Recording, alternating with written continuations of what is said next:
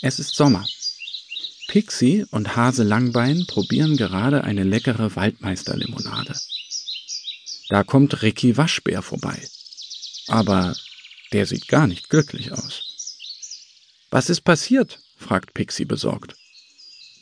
Ich habe einen Hasenjungen getroffen, seufzt Ricky. Na, das ist ja nichts Besonderes, lacht Pixie.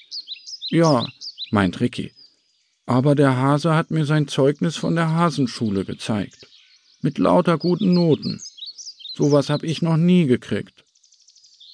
Warst du denn nie in einer Waschbärenschule? fragt Hase Langbein ungläubig.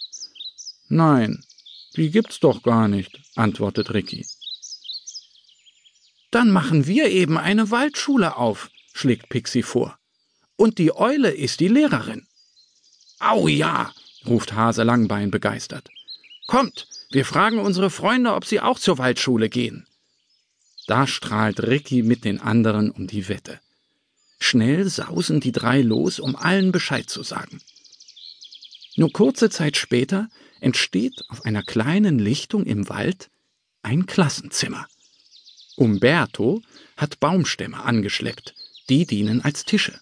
Ein riesiger Stein wird zur Tafel. Und auf dem Ast ist Platz für die Lehrerin, meint Pixie zufrieden.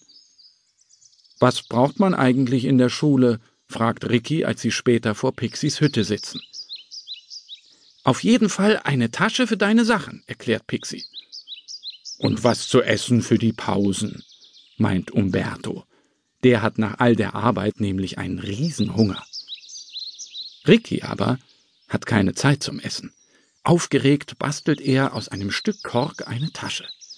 Und in die packt er ein 1A